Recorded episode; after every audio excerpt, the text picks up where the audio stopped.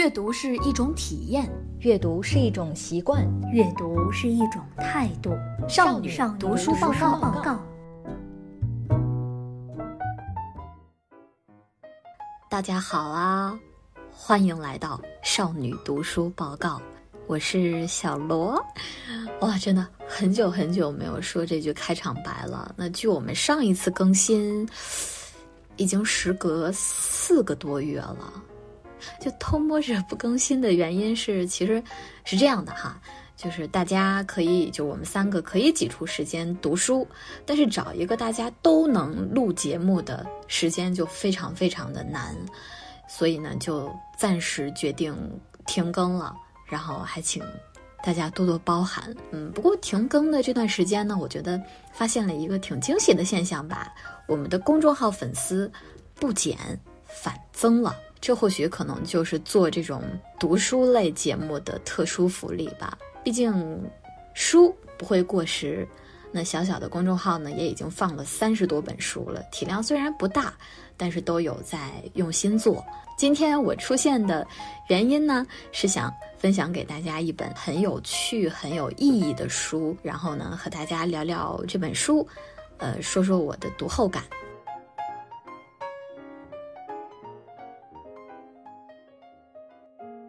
这本书的名字是《我离开之后》，作者是苏西·霍普金斯和哈利·贝特曼。准确的说呢，前面这个人啊是负责这本书的这个文字的部分，那后面这一位呢是负责这本书的图画绘图。那这种类型的书，其实在市面上见的也有很多了，但这本书呢还是比较特别的。为什么这么说呢？因为这两位作者是母女关系。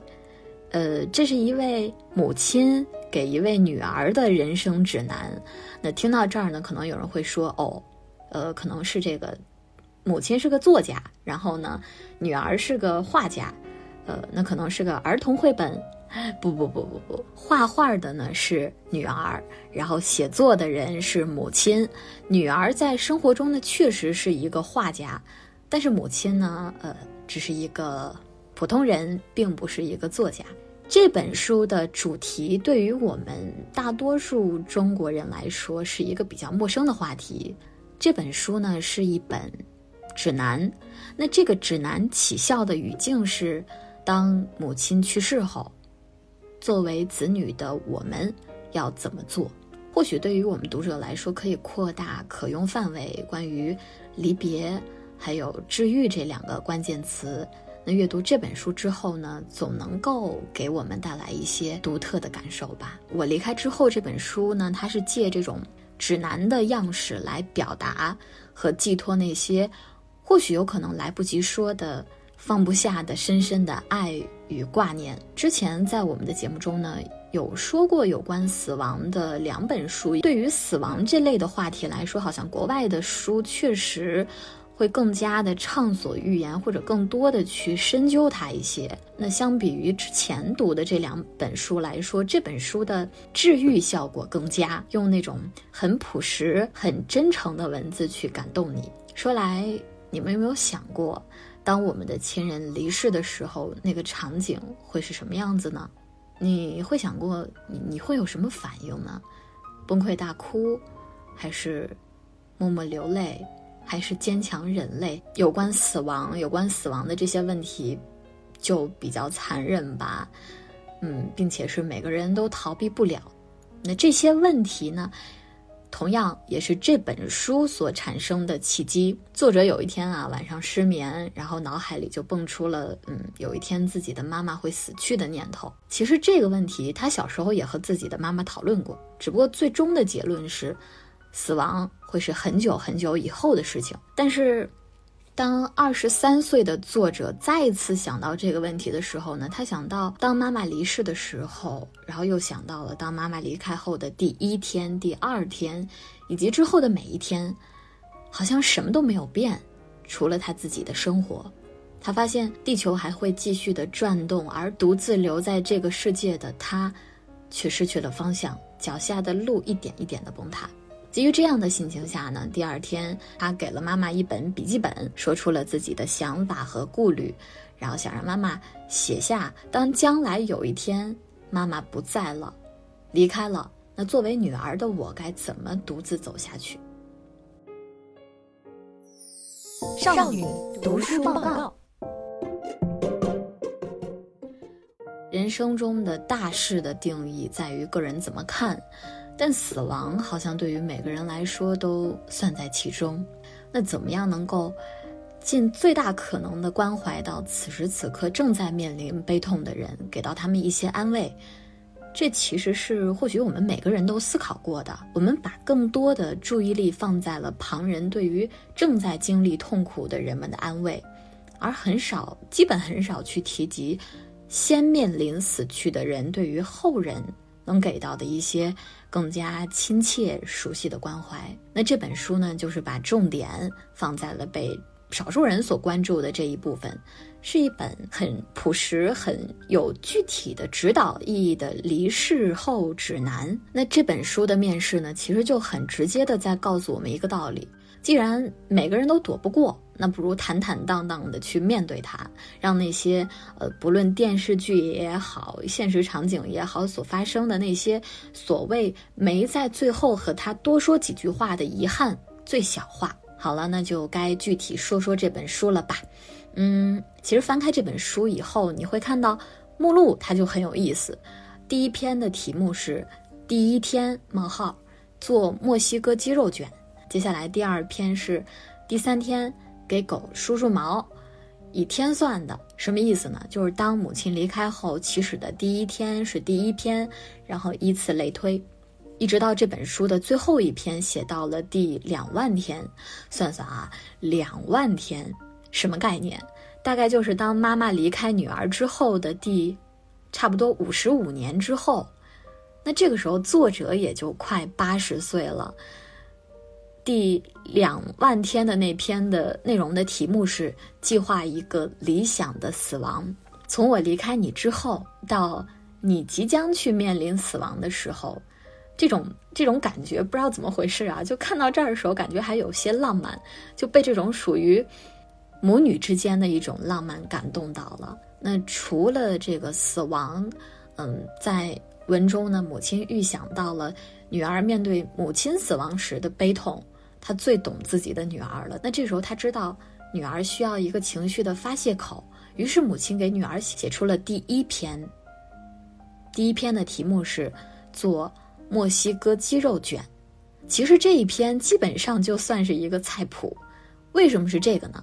文中是这么写的：你需要先切一大段甜洋葱，你会不停的流眼泪，但最后你会明白，这些眼泪是值得的。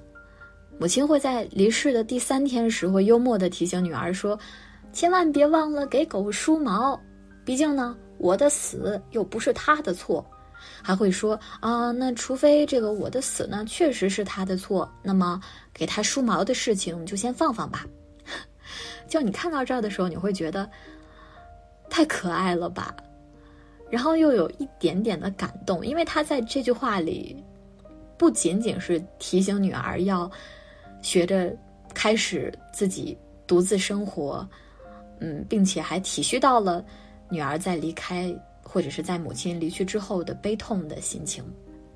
让我印象还比较深刻的是，在母亲离开的第八天，冒号滑旱冰的那篇里呢，母亲写到说：“嗯，别再后悔为什么最后一次和我说话的时候要大喊大叫，没关系的，你又不知道那会是最后一次和我说话，所以呢。”别伤心，别难过，继续往前滑吧。就类似这样的话语有很多很多很多。母亲尽可能的预知了女儿未来可能会遇到的难过、失意，还有开心的时刻。从没有母亲的日子时的那种无助，到习惯没有母亲的日子，再到独自面对未来人生的种种。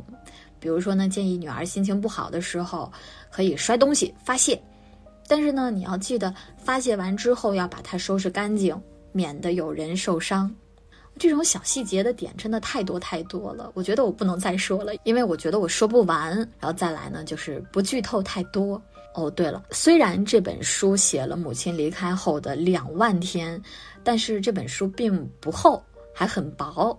呃，首先呢，因为它的每一篇的篇幅都很短，并且不是真的一二三四五六七这样一天一天的去写，而是比如说第一天、第三天、第四天、第六天这样的呈现方式。所以说，大概你腾个两个小时的时间，就绝对可以读完的。少女读书报告。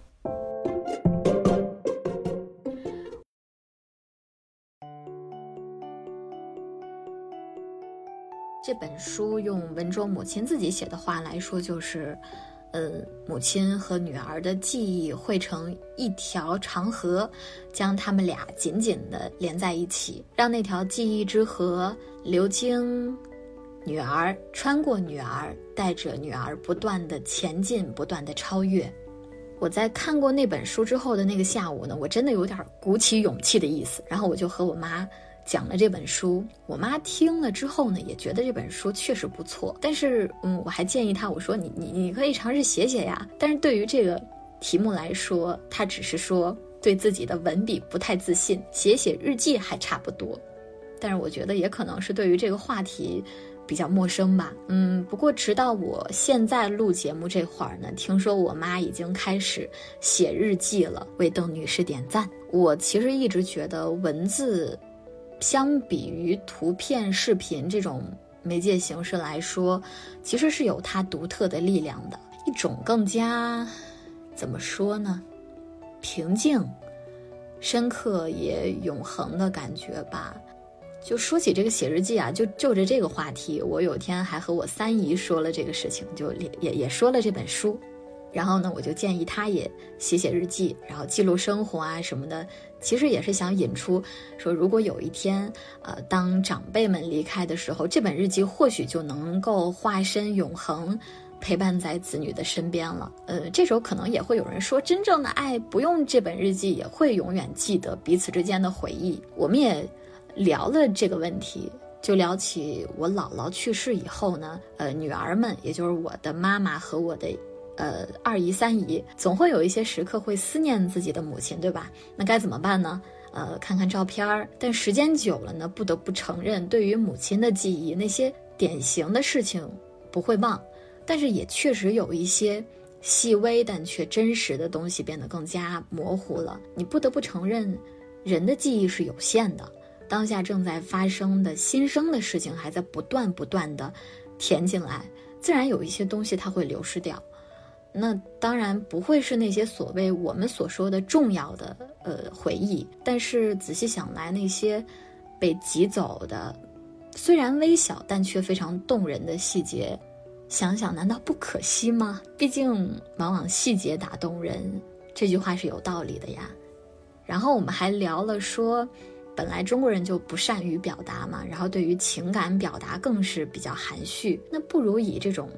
日记的形式，用文字记录下来当下，比如说作为长辈的你们平日里的所思所想，以及那些可能比较难以轻易说出口的对子女的一些爱，哪怕你今天只是在你的日记本上写下了一道你的孩子夸赞你的菜的菜谱，还是说你写下了你在散步途中遇到的春天的花朵怎么让你开心的感受，这些。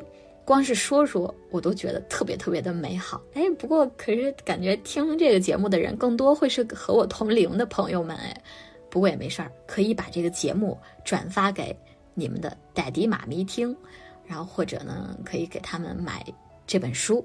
嗯，当然我们的节目最后有这个抽奖活动的，可以免费送给大家一本书啊，当然是一位一本。那至于什么时候会翻开这本日记也好，人生指南，可能是人生失意还是得意的时候。除了照片、视频、物品之外呢，我觉得文字，见字如见人，通过他们的视角，更加细腻的去看待他们围绕在他们身边每天发生的一些鸡毛蒜皮的小事儿。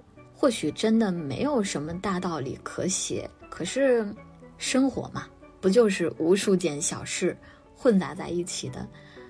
而当我们有一天偶然的打开这个本子的时候，说不定某一句话就能成为一个拥抱，一个把你逗笑的力量。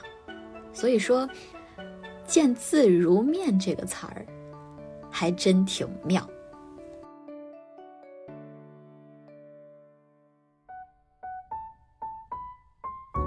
好啦，以上就是本期内容。欢迎在微信公众号“少女读书报告”向我们留言，分享您的读后感。我们将为点赞数最高的朋友送出小礼物，也欢迎大家在公众号的后台留言向我们推书。那么被我们选中的朋友也同样可以获得一份神秘的小礼物哦。下期再见啦，拜拜，拜拜，拜拜。